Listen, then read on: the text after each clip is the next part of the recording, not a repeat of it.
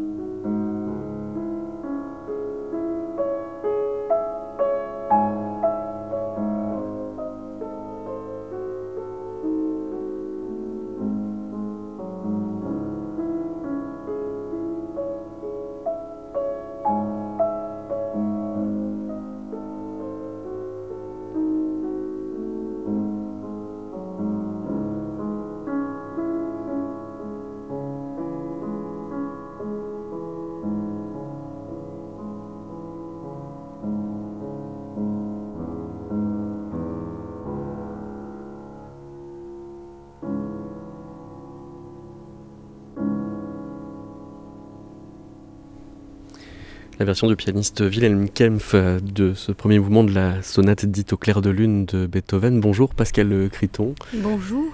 On a beaucoup employé le qualificatif de d'inouï pour euh, parler des œuvres tardives euh, de Beethoven, des années où il était pour le coup intégralement sourd, comme si la, surdité avait ajouté au tragique et, au romantisme dans, le culte fait à Beethoven. Mais même si on ne veut pas céder au, psychodrame, le fait est qu'un problème d'audition, quand on est musicien, ça présente aussi une sorte d'opportunité pour euh, entamer un autre dialogue au son ou un autre rapport.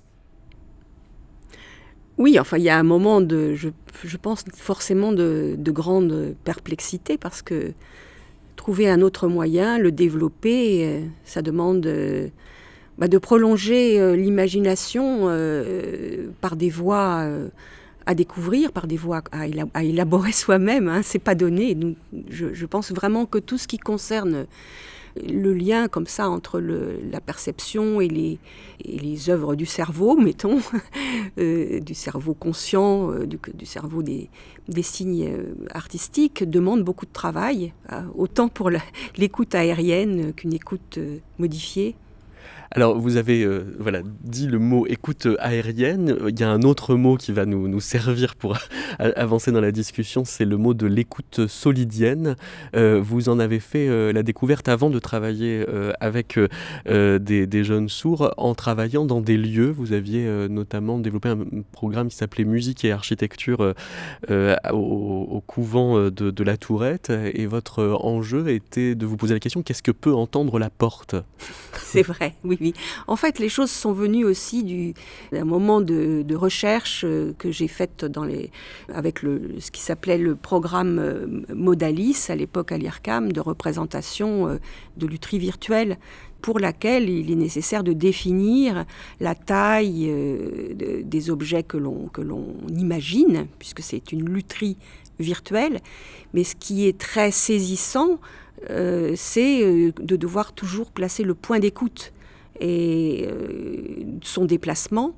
Euh, et le point d'écoute peut aller se promener à des endroits où on n'a pas du tout l'habitude de le faire. Euh, par exemple, à l'intérieur d'un élément solide, à sa surface ou à sa sortie.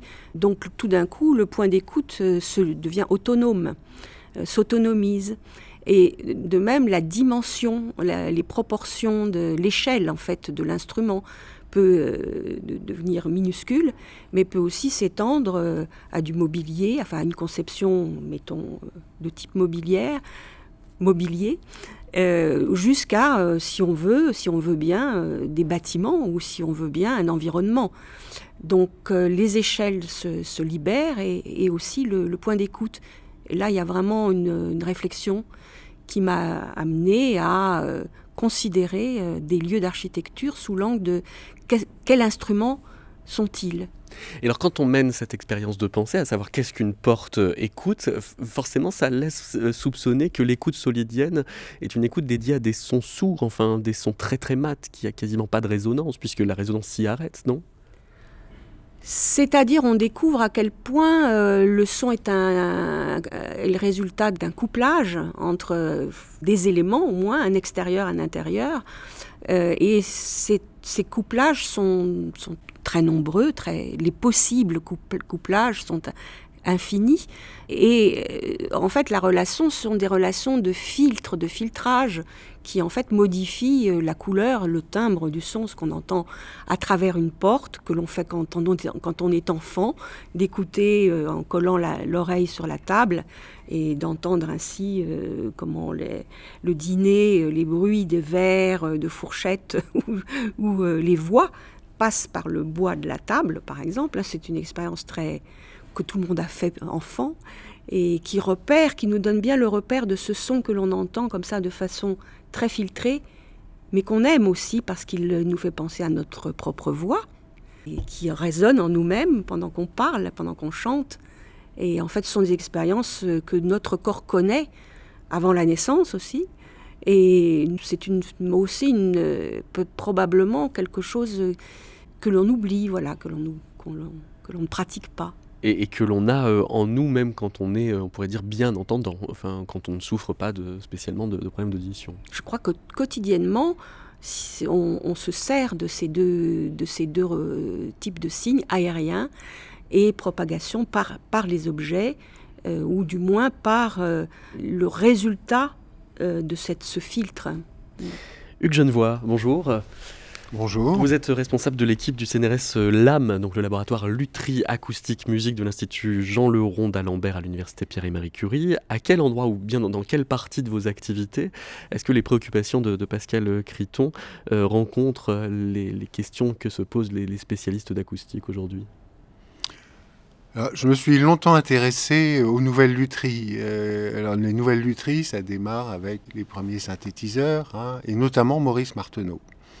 Et Maurice Marteneau euh, s'était rendu compte que euh, le son qui sortait directement de son instrument à travers un haut-parleur, entre guillemets, classique, euh, était certes intéressant, malléable, etc.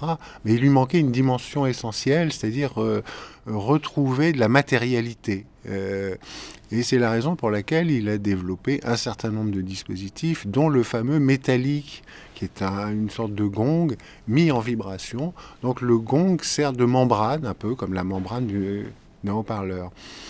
Euh, sauf que contrairement à une membrane classique de haut-parleur qui est censée être neutre, être le plus transparente possible, celle-ci, elle rajoute des choses.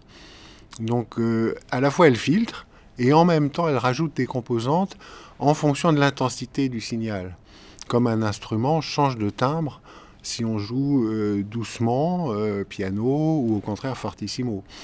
Et souvent, d'ailleurs, ce changement de timbre nous renseigne en fait sur l'intensité du son plus que euh, l'intensité elle-même.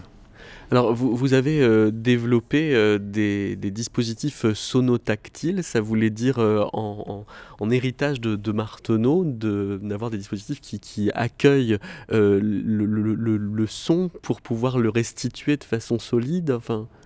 Oui, c'est-à-dire que euh, je me suis aussi beaucoup intéressé à la captation par les solides, donc avec des systèmes de piezo, euh, qui ne sont pas des microphones aériens, mais des sortes de microphones solidiens, si on veut. Des hein, microphones solidiens, oui. Des piezo, bon, on en trouve dans, des instruments euh, comme la guitare, certaines guitares, hein, pour capter le son des cordes notamment des guitares à cordes nylon euh, qui n'ont pas de la possibilité d'être euh, dont la vibration des cordes peut pas être captée par des microphones euh, traditionnels. et c'est beaucoup utilisé dans la musique contemporaine pour aller chercher dans un instrument, dans un corps sonore, des sons un petit peu inouïs.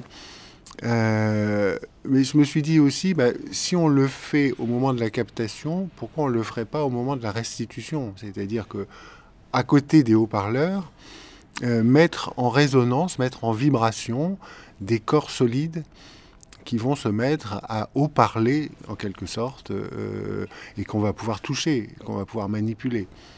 Et ça veut dire qu'on les écoute avec les mains? Qu'on peut les écouter avec les mains mais aussi avec les oreilles. C'est-à-dire qu'on est toujours dans cette mixité en quelque sorte. Hein. Alors si on est entendant en tout cas, euh, de pouvoir à la fois toucher, de pouvoir à la fois poser le menton, poser le front, donc avoir aussi une conduction solidienne, et en même temps cet objet il rayonne quand même malgré tout donc il produit aussi du son. On verra tout à l'heure avec Claire euh, Richards quelles sont les, parties du corps finalement les plus propices pour euh, euh, écouter de, façon, disons pour l'instant, osseuse. Parmi les, partenaires dont vous êtes entouré, Pascal Criton, il y a donc le laboratoire Lutry Acoustique Musique, mais aussi l'Institut National des, des, Jeunes Sourds, on y viendra tout à l'heure, mais aussi la Maison des Aveugles à Lyon. Pourquoi ça, c'est une prolongation, en fait. mais la, nous avons rencontré Gérard Usan, qui est euh, chercheur euh, à l'Université de Paris 8. Et c'était dans l'idée euh, qu'au fond, le, toucher, la réception, les informations qu'on a, qu'on obtient par le toucher, les informations vibratoires, comptent aussi beaucoup pour les personnes qui ne voient pas. Et la question de la musique, évidemment, est différente, mais il y a des points communs et j'ai même fait ici une rencontre euh, entre une personne euh, non-voyante et une personne sourde sur le sujet euh, de comment faire de la musique ensemble. Alors quand vous dites ici, c'est donc à la bibliothèque euh, publique d'information où nous sommes réunis, où nous enregistrons cette émission. Tout à fait. Alors dans, votre activité de, compositrice, cette perception aérienne du son et cette perception euh, solidienne euh, sont, déjà présents, ne serait-ce qu'en jouant pas tant avec les notes d'un instrument qu'avec, par exemple, la, fréquence. Ça veut dire de composer avec le côté membrane des choses?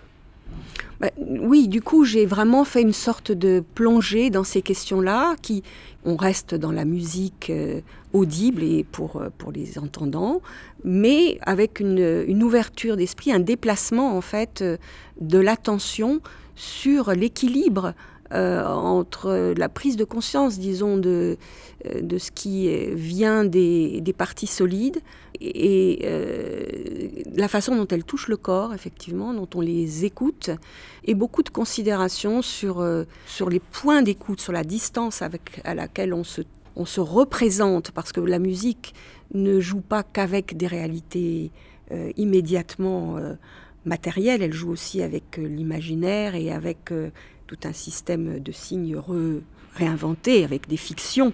Donc euh, je ne dis pas qu'il faille toucher forcément ce qu'on entend, mais on va être touché différemment euh, avec euh, une, ce que j'appellerais, bon, mettons une collection ou une palette de sons qui vont être pensés de façon aérienne ou de façon solidienne.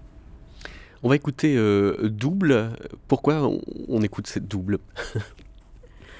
alors dans Double, en fait, euh, il y a quelque chose que Hugues a souvent euh, souligné, c'est euh, l'importance du toucher du musicien. sur ces sensations qui proviennent en partie du manche, lorsqu'on a un instrument à cordes tendues, comme par exemple le violon ou le violoncelle ou la guitare, et euh, le toucher des cordes. Et en fait, euh, y a, la main est une pince, mais elle ne pince pas deux choses euh, communes. Elle ne pince pas la même chose. Elle doit prendre un appui sur du solide et ensuite régler une, pression, une attitude de, la main droite ou de la main gauche sur une, sur une dimension plus flexible. Et voilà déjà un couplage, ou des niveaux de couplage qui vont être très intéressants.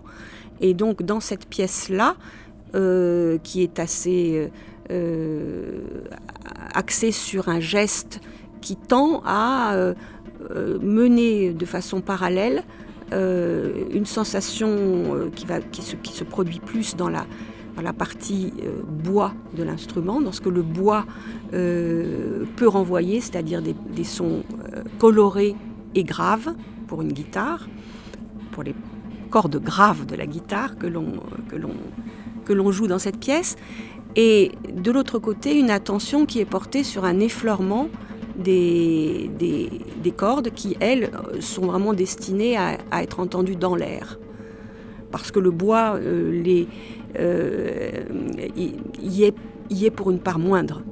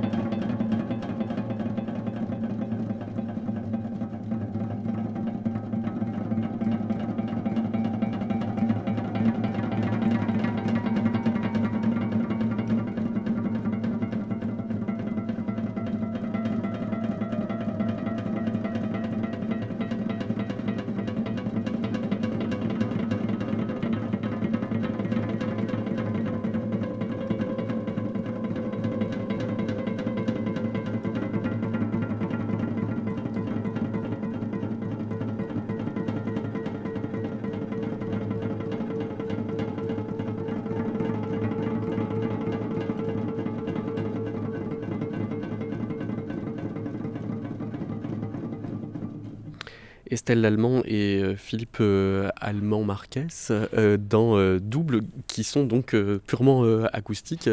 C'est-à-dire qu'il n'y a, pas de traitement du tout hein, électronique. Non, il n'y a aucun traitement. C'est vraiment le croisement de, des cordes et leur, le mode de jeu effleuré qui fait apparaître tout le spectre harmonique aérien, pour le coup, des cordes. Euh, Hugues Genevois, vous avez mis la main sur la table pendant qu'on écoutait pour euh, vérifier que effectivement on pouvait entendre par les doigts euh, cette, cette, pièce. on entend surtout les graves si on se bouche les oreilles. C'est-à-dire que l'écoute solidienne favorise davantage les graves. Est-ce qu'on pourrait, rien que par les doigts, entendre que c'est de la guitare? Je ne sais pas. Peut-être après un entraînement, en tout cas, euh, là, avec les doigts, je suis pas sûr d'être dans l'écoute solidienne. C'est-à-dire, je pense qu'il y a l'écoute solidienne, c'est-à-dire quand vraiment il y a transmission euh, de la vibration par les os jusqu'à la cochlée. Mais quand on est dans le toucher comme ça, c'est encore autre chose. C'est encore une autre perception qu'on a beaucoup travaillé avec Pascal d'ailleurs, euh, puisqu'il y a plusieurs types de surdité, comme vous le savez sans doute. Il y a des cophoses profondes où la cochlée ne fonctionne plus du tout. Auquel cas, euh, même une transmission solidienne ne donnera pas grand-chose. Donc, en revanche, le toucher, ça c'est commun à tout le monde, et c'est quelque chose qu'on peut ressentir, alors qui est moins, moins précis peut-être, mais qui présente d'autres qualités, euh, et notamment des qualités qu'on a pu mettre en évidence avec des travaux euh, au laboratoire, avec euh, Claudia Fritz, euh, Jean-Luc Le Carou, Arthur Paté, qui ont travaillé sur l'évaluation de la qualité des instruments de musique, ce que Pascal évoquait tout à l'heure. Et on s'est rendu compte que les musiciens, spontanément, quand on leur demande de parler de leur violon, etc., et quand on leur fait tester des instruments, vont évoquer aussi les qualités vibratoires. Hmm. Ils vont dire cet instrument, il est vivant, et c'est pas forcément lié que au son, c'est aussi lié. elle, fait euh, jouer des violonistes dans le noir, notamment pour. Euh, notamment, tout à fait, voilà. Euh, Claire Richard, bonjour. Bonjour. Est-ce qu'on aurait mieux entendu la pièce si on avait mis le menton alors sur, sur la table? Il y a des chances que si, que oui. parce qu'avec le menton, on a ce qu'on appelle la conduction osseuse, qui n'est pas uniquement liée à une, une telle ou telle partie du, du crâne, mais aussi sur euh, n'importe quelle partie du corps euh, euh, qui a un bon contact avec le système squelettal, qui puisse donner du coup un, lien qui conduit le son vers l'oreille interne par la vibration. D'accord, donc oui, et donc beaucoup plus que en passant par les doigts. Beaucoup plus pas passer par les doigts. Aussi parce que c'est plus proche. parce que c'est plus proche, parce que c'est le crâne, le menton c'est le crâne. Mais on parle de deux choses différentes ici, parce que euh, si on parle de, de, placer les mains sur la table, il y a très très peu de chances qu'on aurait euh, de l'audition euh, par conduction osseuse parce que les doigts, il y, a plein d'articulations, de ligaments, c'est assez loin du, crâne. Oui, si on pense en termes de structure euh, corporelle. La vibration a, le temps de se perdre. Oui, elle va, elle va probablement se perdre aussi, ça dépend de, la fréquence, si c'est si bas, si c'est aigu. Mais c'est toujours intéressant de se poser les mains sur la table, non seulement pour l'audition, mais aussi juste pour le côté tactile du son. Est-ce qu'on ressent les vibrations et est-ce que ça nous donne une impression d'entendre alors on dit que Beethoven aussi mordait euh, euh, une, une, canne qui, elle, euh, était appuyée contre le piano. Ça, ce serait efficace? Ça, ça serait très efficace. Alors, je sais que, en fait, euh, j'ai lu quelque chose sur Beethoven. Apparemment, il n'avait pas euh, un handicap conductif, mais neurosensoriel. Et ça, c'est deux choses, ce sont deux handicaps différents. Un handicap euh, conductif, ça va concerner des perturbations de l'oreille externe.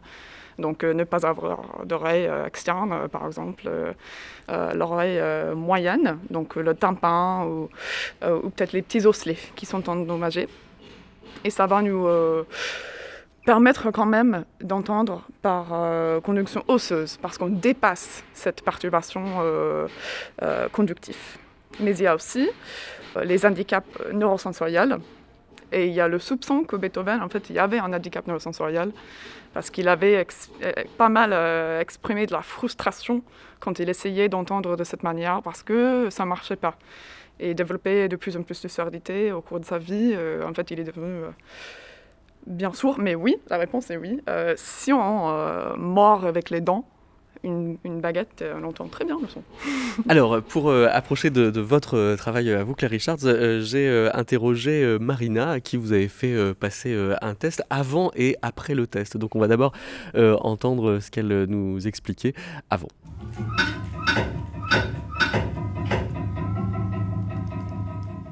Est-ce que vous vous considérez euh, déjà dans une sensibilité à la conduction osseuse? euh, je crois que je m'étais jamais intéressée avant là, et c'est vrai que je me suis surprise maintenant à me poser des questions un peu plus. Euh, hier soir, par exemple, j'étais en train de faire moi-même, enfin, je me bouchais les oreilles et j'essayais de voir ce que j'entendais ou des choses comme ça. Enfin, je pense que ça nous questionne en fait sur des choses que j'avais jamais pensé à ça avant. L'audition, c'est tellement acté, genre voilà, on entend avec les oreilles et des choses comme ça. on n'essaye pas de c'est rare qu'on qu'on essaye de se mettre à la place euh, d'une personne qui peut avoir un handicap ou de s'imaginer sans un sens qui pour nous est, totalement euh, normal en fait, acquis. Et avant d'être soit confronté à quelqu'un qui a, qui, a un handicap, qui a cette limitation, quelque comme ça, ou alors de, s'intéresser au sujet. Qu'est-ce que vous savez là du protocole, de l'expérience à laquelle vous allez participer? Donc je sais que là, en fait, ces, ces tests permettent d'étudier déjà la relation entre euh, comment le, tactile euh, va, va aussi faciliter en fait cette transmission du son à différentes, sur différentes parties du corps. Donc là, on est quatre participants. Et le but, c'est d'évaluer notre sensibilité, justement, euh, différentes euh, selon les, les, personnes. Et grâce à ça, on va pouvoir, euh, on va pouvoir vraiment, enfin, Claire va pouvoir vraiment avoir une échelle et pouvoir connaître un petit peu la sensibilité des gens suivant les parties du corps et, et suivant les personnes aussi, avoir quelque chose d'assez moyen, une moyenne. Et donc là, vous ne savez pas exactement ce qui va vous arriver Si, je sais euh, comme ce qui va arriver parce qu'en fait, c'est ma dernière euh, session aujourd'hui. Ouais. Euh, donc en fait, les premières fois, on a commencé par un audiogramme où on évaluait si, enfin, notre, bah, déjà notre sensibilité de base, notre audition de base, est-ce qu'on a une audition normale, est-ce qu'on a une bonne audition, une chose comme ça. Ensuite, et ensuite, on a commencé le test. Donc là, euh, j'ai déjà étudié différentes parties du corps. Euh, en fait, Claire a placé des vibreurs euh, à différents endroits sur mon corps. J'ai eu le, la clavicule. ici, ouais, le, je sais plus comment ça s'appelle. Au-dessus du plexus, là. Ouais, le sternum, voilà, le sternum. Et à, je crois, à trois autres, trois autres endroits sur la colonne vertébrale. Donc je suppose qu'aujourd'hui, je vais avoir peut-être vers l'oreille. Oui et, et puis les deux dernières, euh, voilà, les deux derniers points qui sont sur la colonne vertébrale, mais à différents endroits. Est-ce que vous avez euh, des sortes de, de, résolutions pour être sûr de ne pas euh, travestir les résultats? Ah, ah Ça, c'est vraiment de la pression, je trouve. J'ai toujours peur que. En fait. c'est difficile. Hein, Oui, en fait, plus qu'on croit, parce que. surtout que, en plus, je connais la, la, la personne, me dit, oh, je, je, sais qu'elle s'est donnée à fond pour faire ces tests. Euh, et je me dis, je sais pas si à un moment je monte de concentration ou de choses comme ça, ça peut fausser complètement les résultats. Et au contraire, si vous vous surconcentrez, euh, ça donne des résultats qui sont un peu bruités aussi alors. Exactement, exactement. Et du coup, euh, je prie toujours pour que j'ai fait le mieux possible. Et pour l'instant, elle m'a dit que c'était à peu près moyen, donc ça va. Mais en fait, plus ça va et moins je me mets de pression. Mais au début, j'étais hyper stressée pendant les sessions. J'avais toujours peur, toujours peur de euh, bah, soit d'avoir trop bien euh, répondu ou pas assez bien répondu. Et euh, ça, va, ça va quand même de mieux en mieux maintenant. Mais oui, c'est quand même de la pression en fait. On, on, pense pas parce qu'en plus c'est pas un truc, c'est pas une expérience où on réfléchit. Enfin, c'est censé être quelque chose d'instinct et des choses comme ça. Mais en fait, quand on sait que c'est pour servir que ça va vraiment servir à un projet, euh, pour le coup, il y a quand même euh, mhm. l'intellect qui rentre en jeu au final. Oui, parce qu'on est pris dans le paradoxe de la, spontanéité reconstituée, quoi. Exactement, c'est exactement ça. C'est pas un contexte. On est quand même dans un contexte, euh, voilà, de laboratoire où on n'est jamais dans ce genre de situation normalement. Et est-ce qu'on fait autant attention au même son dans un... Parce que là, pour le coup, je suis dans un environnement qui est très euh, silencieux. Euh, euh, enfin, voilà, il n'y a, rien. Et du coup, évidemment, dès qu'il y a un mini bruit, je vais l'entendre. Mais si, en, contexte normal, enfin, est-ce que je ferai attention à ces, ces petits bruits, des choses comme ça? Je ne sais, même pas, en fait. La musique classique est au-delà. C'est Métaclassique avec David Christoffel. Richard, donc l'enjeu de, votre euh, travail, c'est d'établir une, cartographie de la sensibilité euh, vibro-tactile. On sait déjà si c'est mieux le sternum que la clavicule ou à quelles conditions Donc euh, oui, j'ai quelques, j'ai quelques résultats déjà que je suis en train d'analyser, des résultats de, de, cette participante et de trois autres.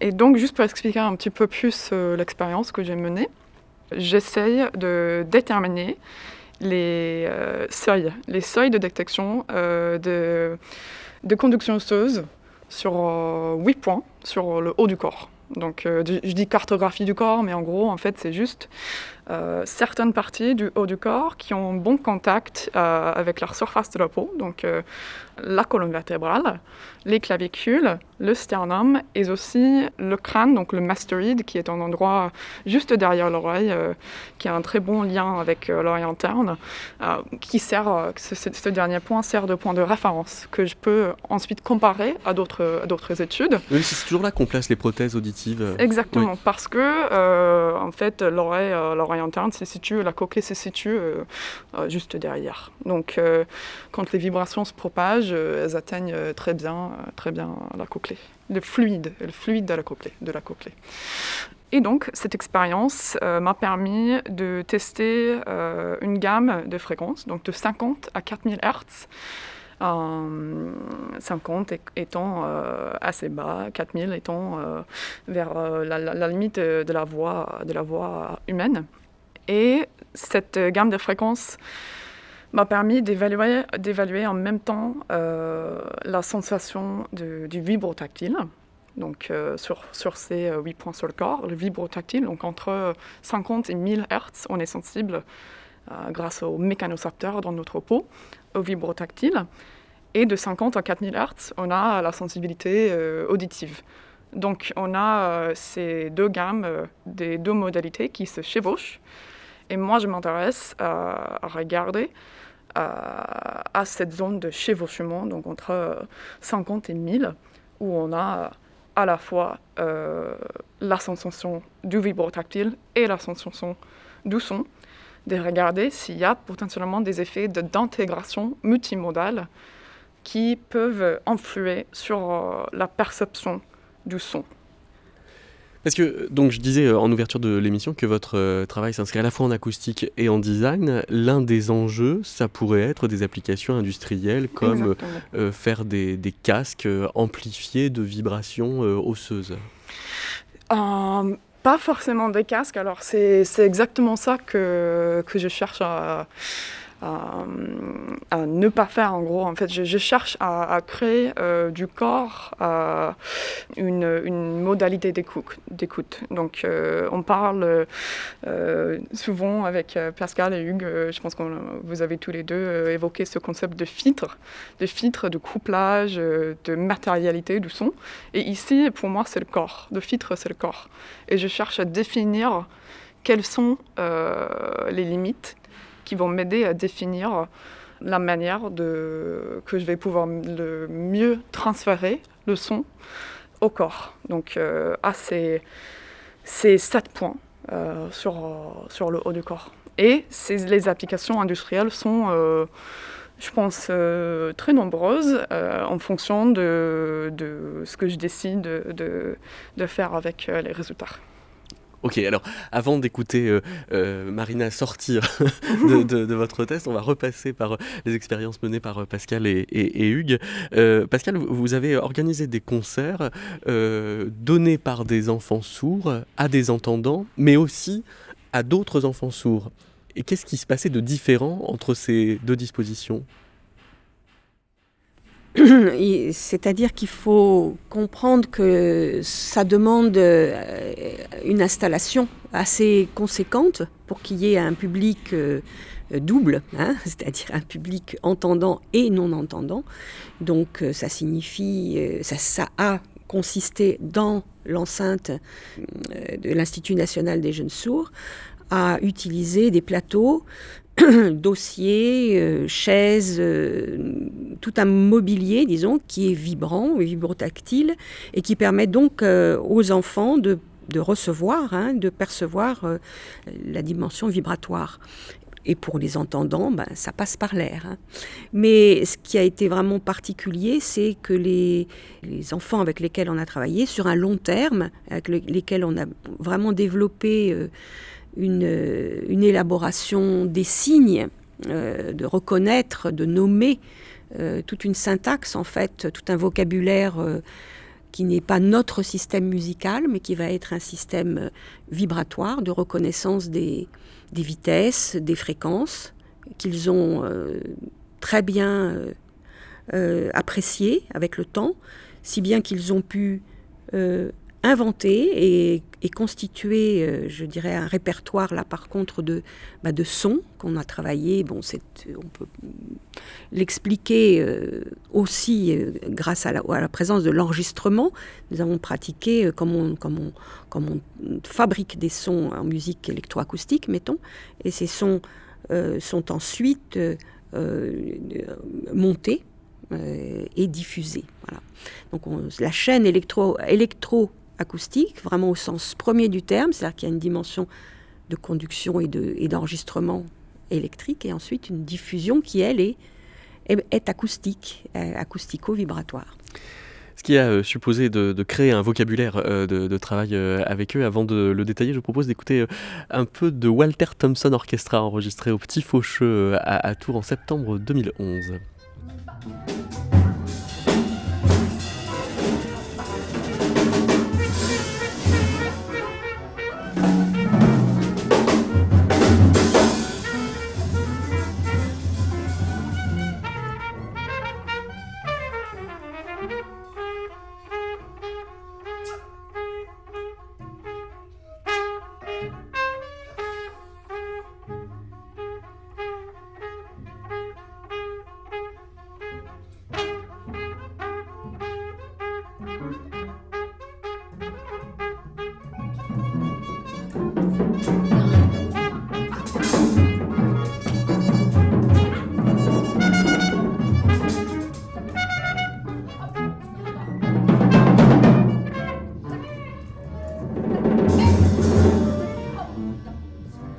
Walter euh, Thompson est l'inventeur de ce qu'on appelle le sound painting. Euh, Hugues Genevois, ça vous a servi de, premier vocabulaire de, travail avec euh, les, jeunes sourds pour associer un geste à un son? Ah, C'est vrai que c'est intéressant, de, étant à l'Institut national des jeunes sourds, où ces jeunes apprennent à signer, donc à s'exprimer en langue des signes. Il était assez naturel de se pencher sur cette question des autres langages de signes, dont celui de Walter Thompson, qu'il a développé, destiné à des entendants, là, pour le coup. Et ça fait que, si vous voulez, il n'y a pas de frontière nette entre, d'un côté, il y aurait des sourds et de l'autre, des entendants. Non, on est tous, dans certaines circonstances, en situation où on ne peut pas entendre notamment quand on pratique la musique de scène, etc., où euh, bah, les retours sont mal réglés, ou ceci ou cela. Donc on se retrouve dans une confusion euh, et on a besoin de se raccrocher à, tout ce qu'on peut, et notamment la vibration, notamment ce genre de choses. Euh, j'ai beaucoup été intéressé par le témoignage de, cette jeune femme qui, qui m'évoque plein de choses quand même, et je, voudrais en dire juste deux mots. Le premier, c'est quand elle évoque que chez elle, finalement, elle se bouche les oreilles pour écouter autrement les, sons, pour écouter autrement les vibrations. Pour se préparer à l'expérience de, de euh, Voilà, je trouve ça passionnant parce que ça montre bien que, euh, voilà, y encore une fois, il n'y a pas de frontière nette, euh, qu'on aime bien passer de l'un à l'autre. Et c'est la raison pour laquelle, avec Pascal, on avait baptisé toute cette série d'expériences Écouter autrement. C'est une invitation à écouter autrement les sons. Et d'autre part, euh, ce qu'elle évoque aussi à la fin, euh, c'est une question qui est essentielle dans les expériences dites de psychoacoustique ou de perception, c'est le concept de validité écologique du dispositif. Je m'explique. Euh, effectivement, quand quelqu'un, un sujet est dans un studio isolé du monde extérieur, est-ce qu'il va réagir comme il réagirait dans une situation réelle, normale? C'est pas sûr, rien n'est moins sûr. Donc tout le travail de l'expérimentateur, c'est d'essayer de faire en sorte d'interpréter les résultats en fonction de ce contexte particulier qui n'est pas le contexte, on va dire, naturel en fait. Et alors, le dispositif que vous avez imaginé pour euh, faire donner euh, un, concert par euh, les, jeunes sourds, c'était d'associer des sons qu'ils déclenchaient par des joysticks, mais ça passait par une écologie cinématographique, alors on pourrait dire, puisque vous projetiez le moteur perpétuel, un épisode des, des Shadok, et on, pouvait entendre, pour les, entendants, donc un, doublage, image par image, de, ce, de ce dessin animé en fait, on s'est rendu compte que ce qui pouvait valoir comme partition, mais c'est valable aussi pour, euh, pour, les, pour, les, pour, les, pour tout, musicien, euh, c'est le visuel projeté euh, qui va donc donner une, qui va rassembler les temps, les énergies, les coïncidences, les simultanéités et, les, les événements. Donc en fait, euh, le visuel est très développé chez les personnes euh, non entendantes, à un, point plus élevé que le nôtre, je dirais. Et euh, l'attention de ces enfants qui ont du mal à, se concentrer aussi, parce que ensemble, enfin disons qu'il y a tout un apprentissage de, la concentration, s'est révélé extrêmement effectif, extrêmement constructif euh, dans cette relation entre créer de la vibration, puisque tous ces sons, ils les ont créés. Ce pas des sons qui ont été, euh, euh, je dirais, enregistrés, pris dans le... trouvés. Ils les ont fabriqués. Donc déjà, cette, cette manière de se rendre compte, eux, de ce qu'ils font, qu'est-ce qu'un microphone C'est quelque chose de très... étonnant et non pratiqué, et qui a été fait par retour, à, grâce à aussi un retour vibratoire. C'est-à-dire qu'ils enregistraient leurs sensations, parce que nous, on entend. Ils enregistraient euh, le degré en, en, décidant à quelle amplitude, pour eux, ça prenait sens dans leur corps. Et tous ces sons que nous, on entend comme entendant, qui viennent effectivement doubler, c'est-à-dire illustrer, de, illustrer les Shadocks. Pourquoi les Shadocks? C'est eux qui ont choisi. J'ai j'ai cherché, j'ai cherché quel type de représentation pouvait fonctionner pour, euh, pour ces enfants sourds. Et en fait, ils sont allés vers effectivement euh, une image animée qui est euh, très proche d'un monde concret et très évocatrice de dynamisme d'événements, des verbes à l'infinitif.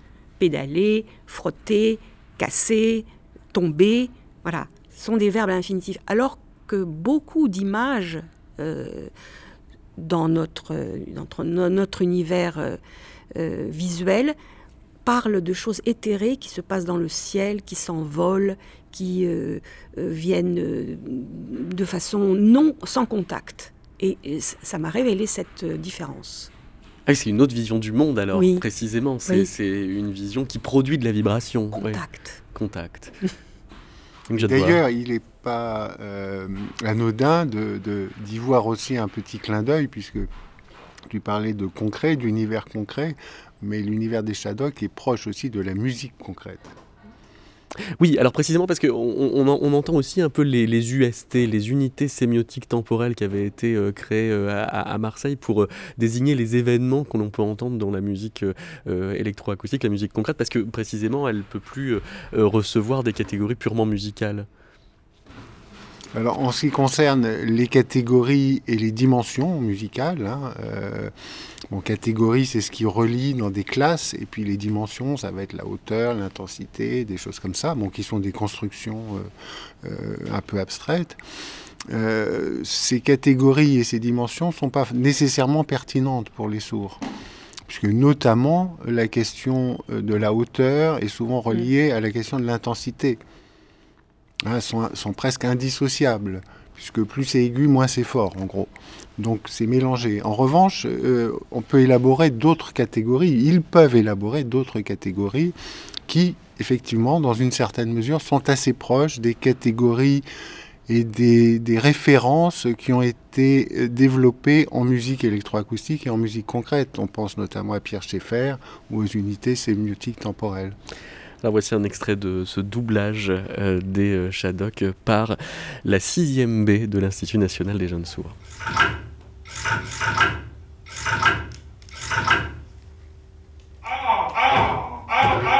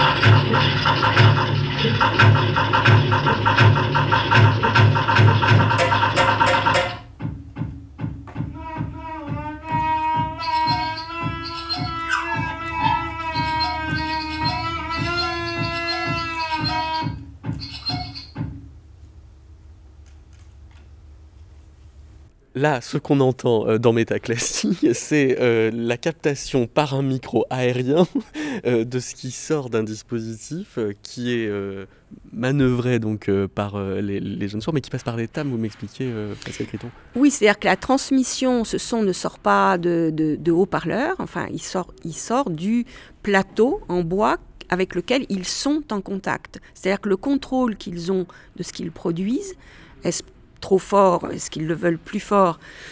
Et aussi de ce que font les autres, parce que ce plateau en bois qui est à peu près de 5 euh, cm euh, les relie. C'est-à-dire qu'en fait, c'est l'équivalent de l'air pour nous. Quand je vous parle, vous m'entendez. Là, euh, quand un son est envoyé dans le bois, dans le plateau, il est entendu par les uns et les autres. C'est ce qui, ce qui rend possible, en fait, un jeu collectif. On va euh, retrouver Marina à la sortie de votre euh, expérience euh, Claire Richards, nous dire bah, qu'est-ce qu'elle a entendu et surtout par où. Avant l'interview, enfin avant le, avant l'expérimentation, pardon, vous m'avez posé des questions. Bah, pendant le pendant le, pendant le test. Vous avez continué à des fois ou des choses comme ça. Donc à savoir par exemple, est-ce que vous avez été une bonne participante? Oui, voilà.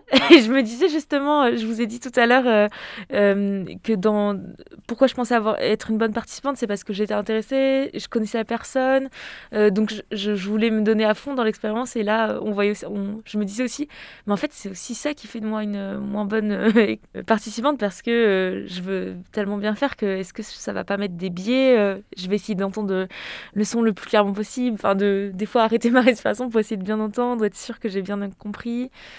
Et aussi, je pense aussi, ça doit jouer aussi avec la personnalité des gens. Mais moi, je suis quelqu'un de très perfectionniste de base, et je sais pas si ça, ça peut pas jouer dans le dans un processus où, par exemple, où je me remets vite en question, où je me pose beaucoup de questions. Est-ce que j'ai bien fait les choses Je veux toujours assez bien faire.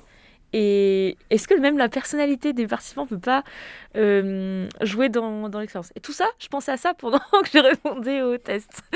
Donc, pour vous dire que ça a mijote que ça.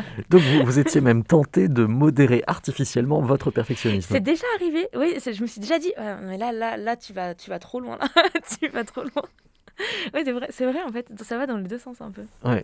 C'est drôle. Hein et alors, euh, sur le, contenu même, c'est-à-dire sur les, la conduction osseuse, euh, est-ce que vous avez l'impression d'avoir une sensibilité euh, que vous, dont vous n'aviez pas conscience? Alors aujourd'hui là c'était près de l'oreille ouais. ça, ça m'étonnait un peu moins d'entendre mais il y a des endroits où c'est assez étonnant notamment quand j'ai eu un vibreur dans le bas du dos et j'avais j'avais des bouchons d'oreille et j'avais aussi un casque donc, je, même quand on me parlait, je sentais que j'entendais pas beaucoup la voix, et pourtant des, des les, vibreurs, enfin, je les, je sentais euh, quand ça vibrait, ou même quand on lançait un son. Enfin, j'avais pas l'impression que c'était des sons super super forts, et pourtant j'arrivais quand même à les percevoir. Donc ça, c'est assez nouveau comme expérience, et je pense qu'il y a peu de gens, euh, en tout cas de gens qui ont une sensi qui ont une audition euh, assez basique, normale, euh, qui ont pu euh, tester ça avant.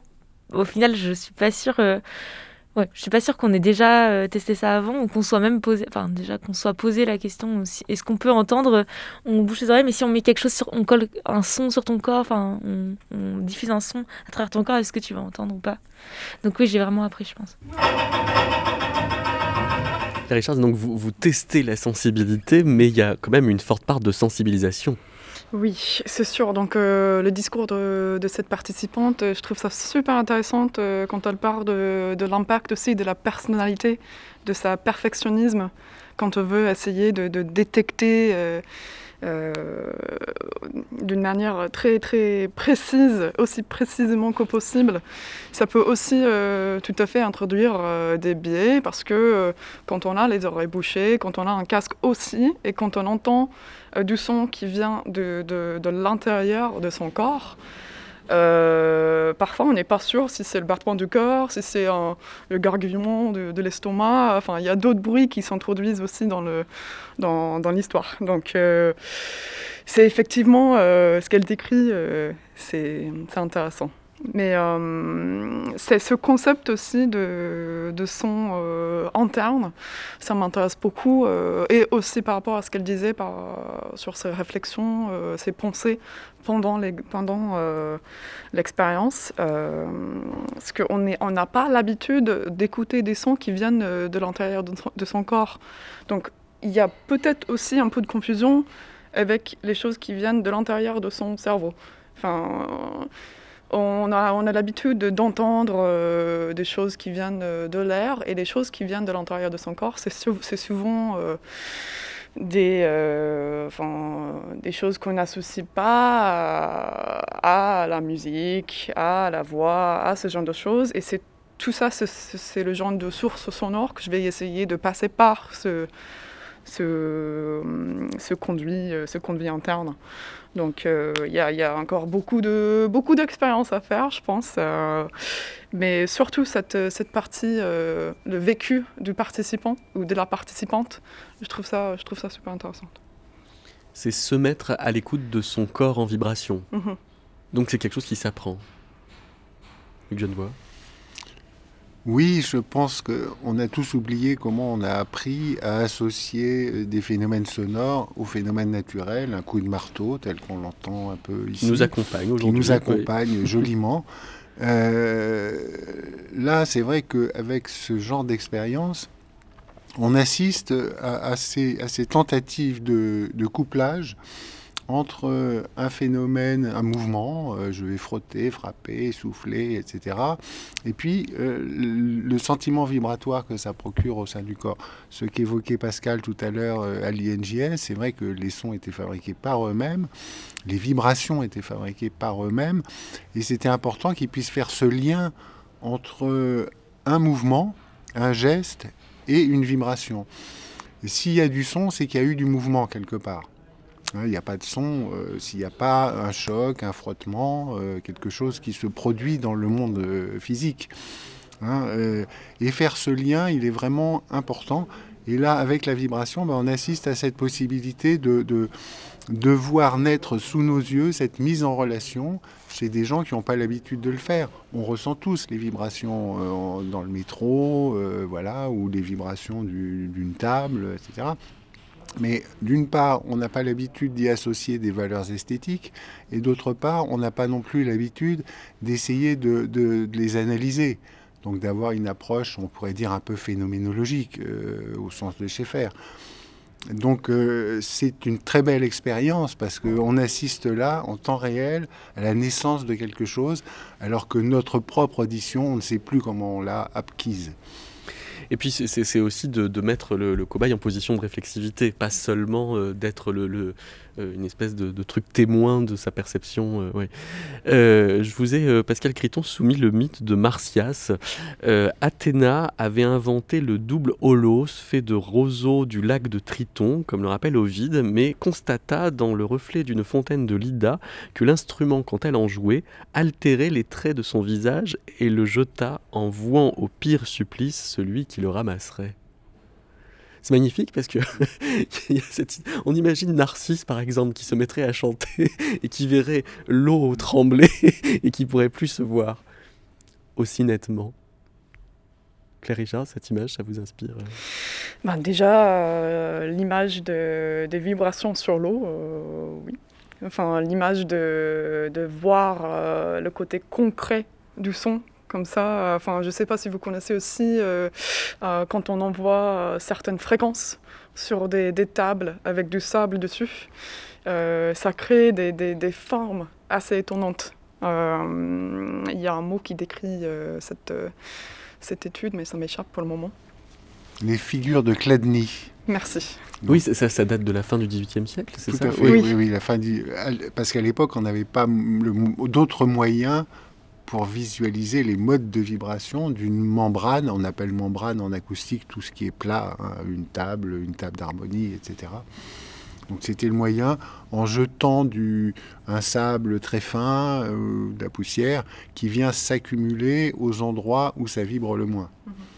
Et l'histoire de, Cage qui va dans une chambre anéchoïque et qui entendrait les battements de son cœur, c'est euh, assez mythologique en fait. C'est pas vrai qu'on entend les battements de son cœur. Si? Si, bien sûr on que peut. si. On peut On peut. Ah bon? J'étais pas sûr. On n'est pas obligé, mais on peut. D'accord. Mais même si on n'a pas de bonnes oreilles. De bonnes oreilles, ça reste. C'est peut-être même pas nécessaire d'avoir des oreilles. C'est ça, ouais. Enfin, c'est une partie, je pense, qui est, qui est mixte, hein, qui, est, qui est double. Comme je vous disais tout à l'heure, la, la question de la voix. La voix s'entend à l'intérieur de nous-mêmes, euh, non, pas seulement parce qu'elle résonne, mais parce qu'elle circule euh, dans, nos, dans, nos, dans, dans les, les, tout notre corps membranaire. et, et c'est bien pour ça qu'on est tellement perturbé de s'entendre euh, à la radio ou, ou, sur un message téléphonique. C'est parce qu'on est privé de cette perception de notre voix. Absolument. Ouais. Eh bien, merci beaucoup. Je crois qu'on aura fait avancer la question qu'est-ce que bien entendre alors? On Ou entendre fait... autrement. Ou, ou entendre autrement. On va euh, terminer l'émission en écoutant euh, un extrait de La petite fille aux allumettes euh, d'Helmut euh, parce que le musicologue Laurent Fenerou fait allusion à propos de, cet opéra à une voix qu'on y entend, celle de Gudrun Hensling, la cofondatrice de la fraction Armée Rouge. Et dans l'essai de Lave et de Fer, il repense aux expériences de surdité expérimentale menées dans les années 50 qui ont donné lieu à des techniques de torture blanche qu'elle avait dû subir, avec cette idée que ça nous est passé euh, d'une enveloppe sonore fournie par euh, la musique à une enveloppe tactile euh, fournie par la peau. Merci à vous trois. Merci. Merci, Merci beaucoup.